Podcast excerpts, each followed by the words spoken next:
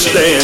This music has become a force in our society, and we all came together to celebrate this vibe, to feel the rhythm and lose control.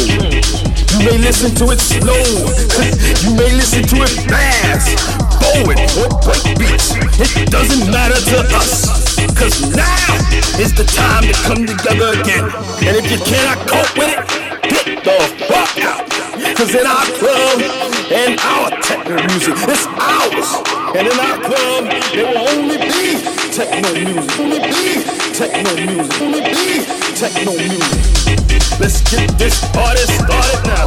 Let us tear the club up. And this is my message, and I will declare. Let there be techno music. Let the whole world hear us shout. Let's go techno. Let's go techno.